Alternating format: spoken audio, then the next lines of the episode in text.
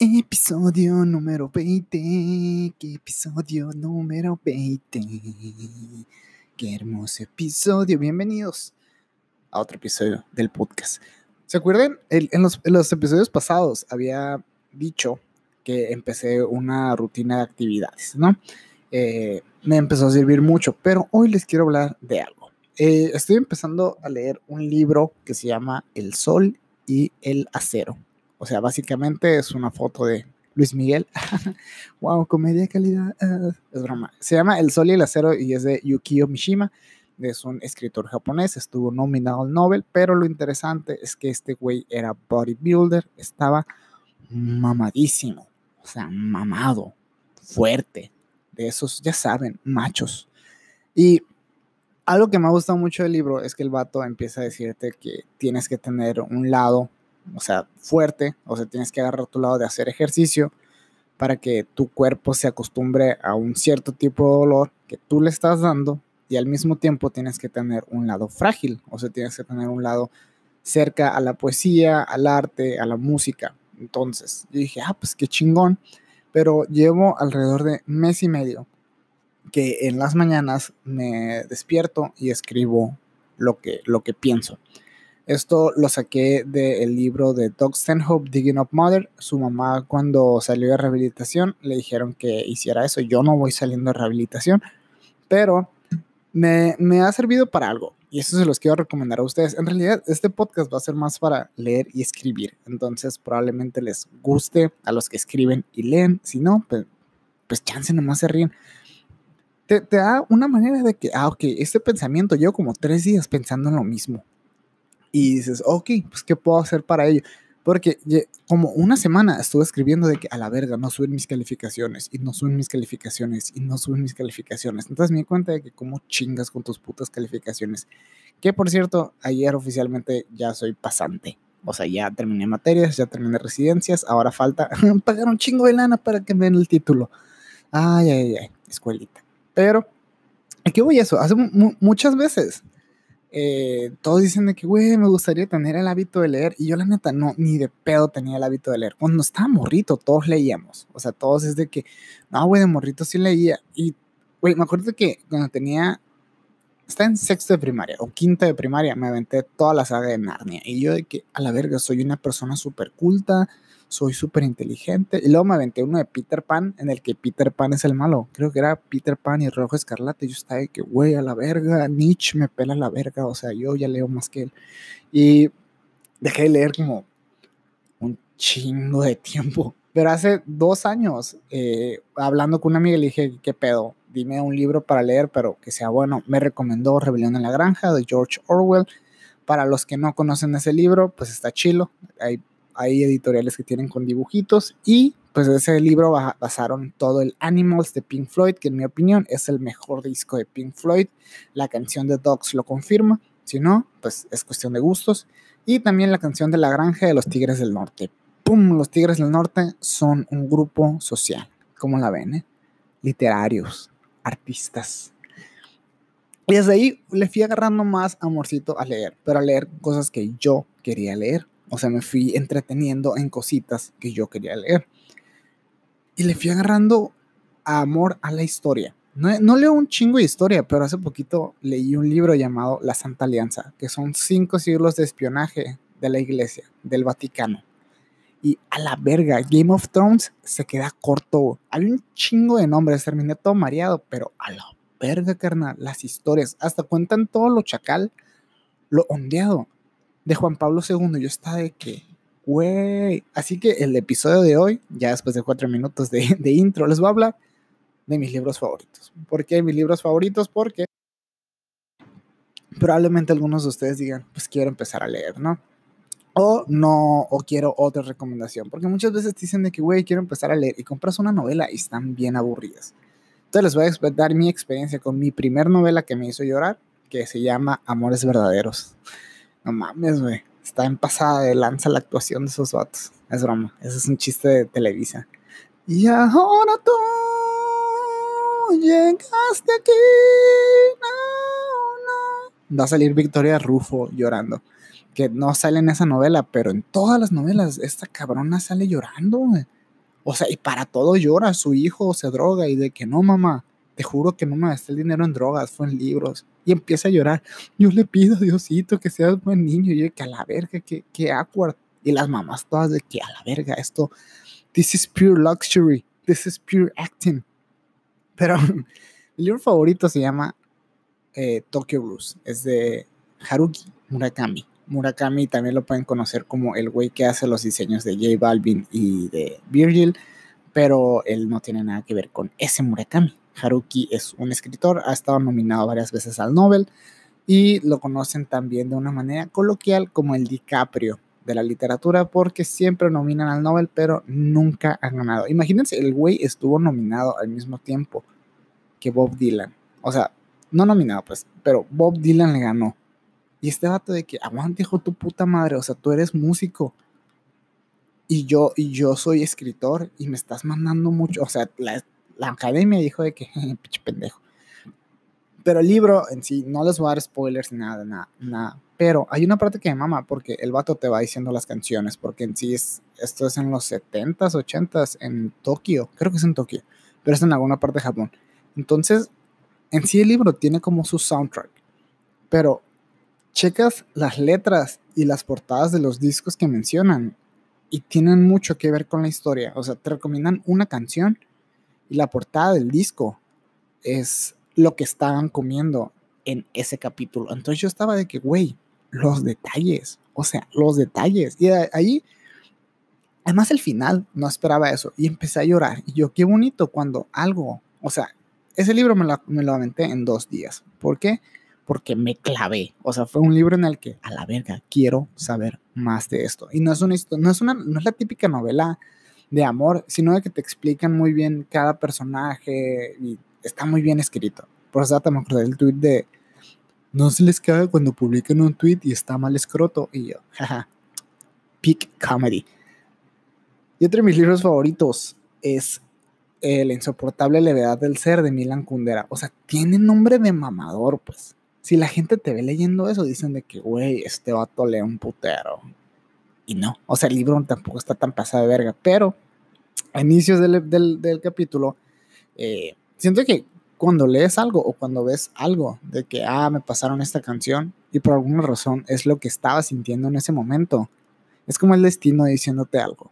Entonces, recuerdo que en ese libro hay una parte en la que empiezan a hablar de las decisiones de la vida y, dicen, no hay punto de comparación porque cada persona nació ante condiciones diferentes, o sea, padres diferentes, vecinos diferentes, algunos en ciudades diferentes, con música diferente, con valores diferentes. Entonces cada persona es completamente diferente.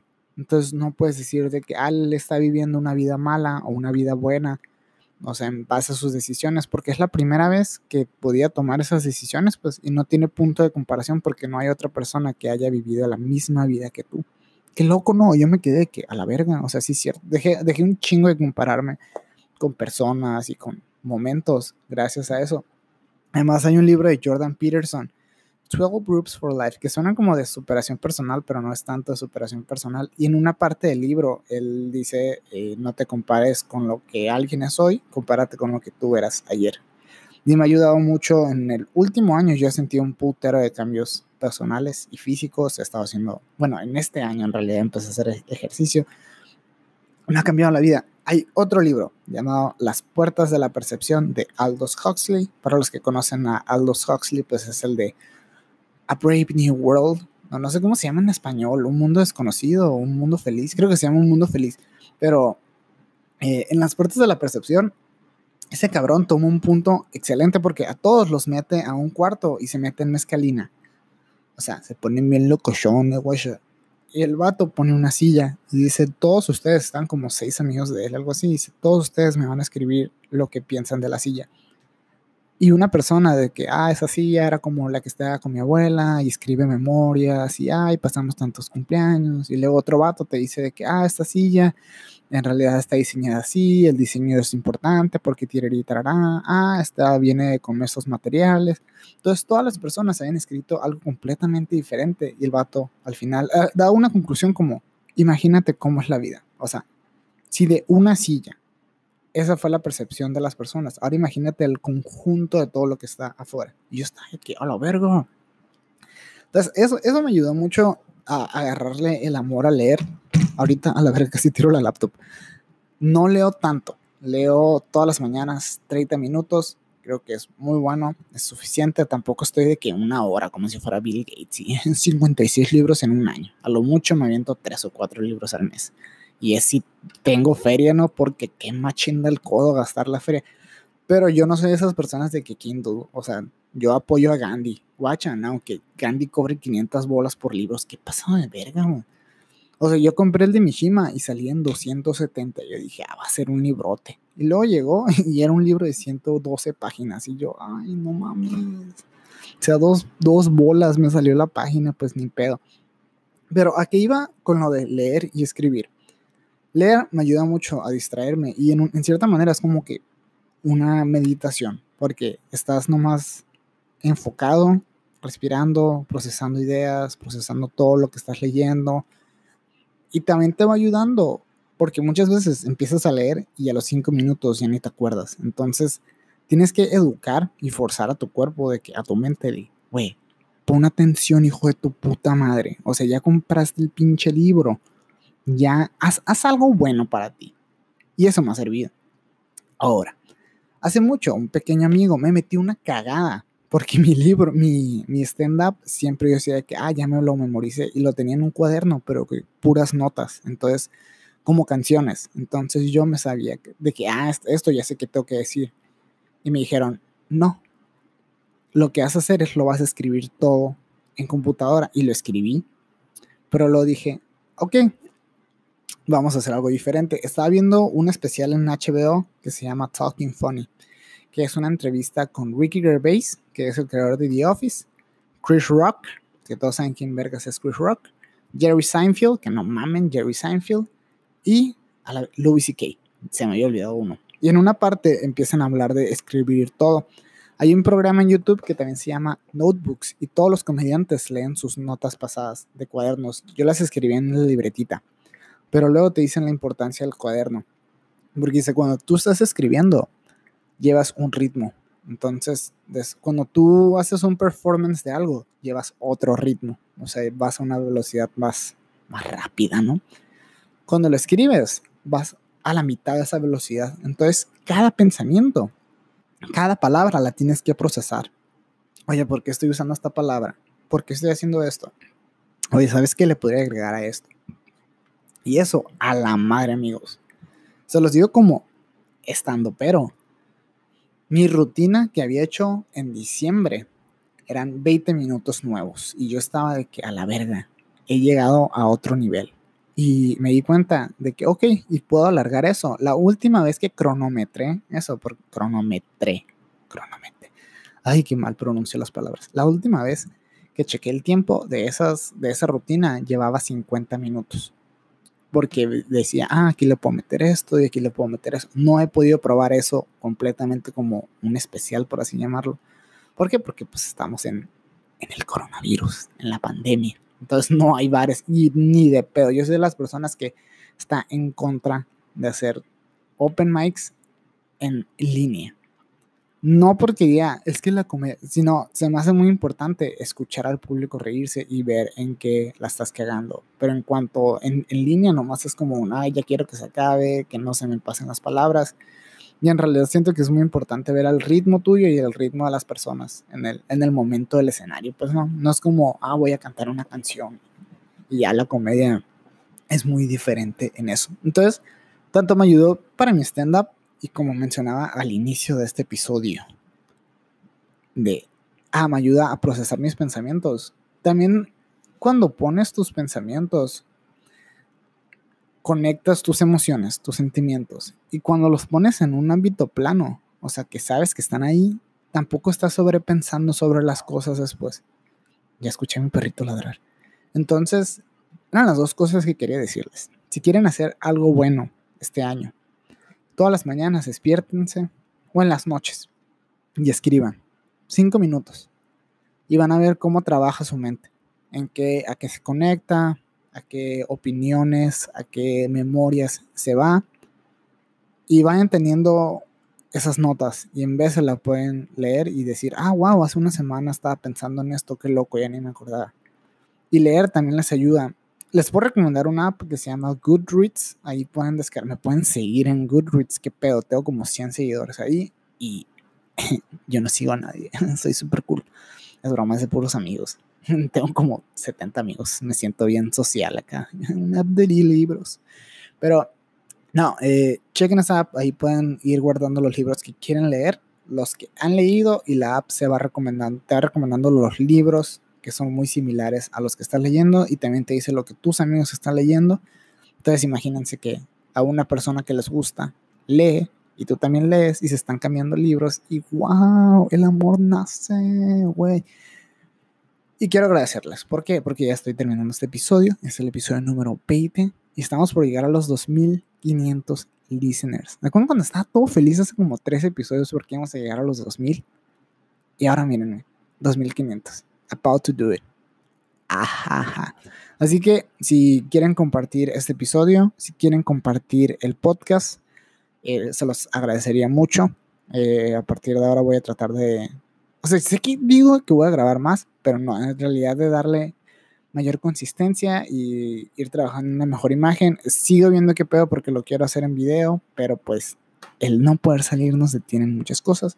Así que si tú sigues escuchando este podcast, te agradecería que lo compartas o se lo mandas a un amigo. O sea, si no quieres que esté en, tu Instagram, que no esté, que no esté en, tu Facebook, pues igual con que se lo mandes a un amigo, con que se lo recomiendes a alguien, que diga, güey, este vato sube podcast de 17 minutos. O sea, no tienes que estar una hora te vas a botanear o mínimo vas a aprender algo. Así que este episodio va dedicado no a las risas, sino a lo que está detrás de ellas. Ajá, qué mamón estuvo eso. Muchas gracias, los quiero.